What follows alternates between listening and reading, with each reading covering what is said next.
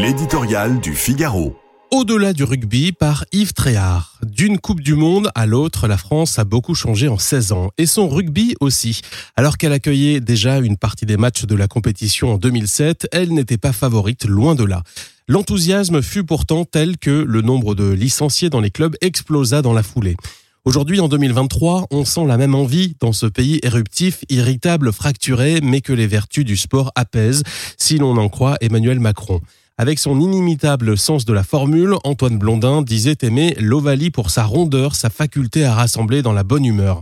Euh, qui plus est, les Bleus comptent cette fois parmi les favoris. S'ils l'emportent en finale le 28 octobre prochain, la fête pourrait donc être complète chez les Gaulois réfractaires.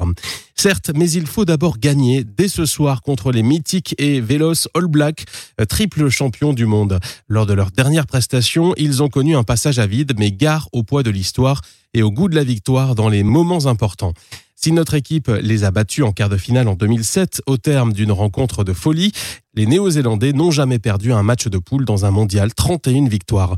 Face à ces guerriers sublimés par leur AK, les tricolores devront jouer la sainte trouille au ventre, cette saine peur qui pousse à se transcender et faire preuve du légendaire French flair, cette touche d'extravagance dans l'action qui déroute l'adversaire. Ils pourront s'appuyer sur la philosophie de jeu de leur sélectionneur Fabien Galtier, faite de combat et de contrôle de soi. Sans oublier leur demi de mêlée consacré meilleur joueur du monde. Sur la pelouse comme dans le vestiaire, Antoine Dupont est plus qu'un capitaine, c'est un général.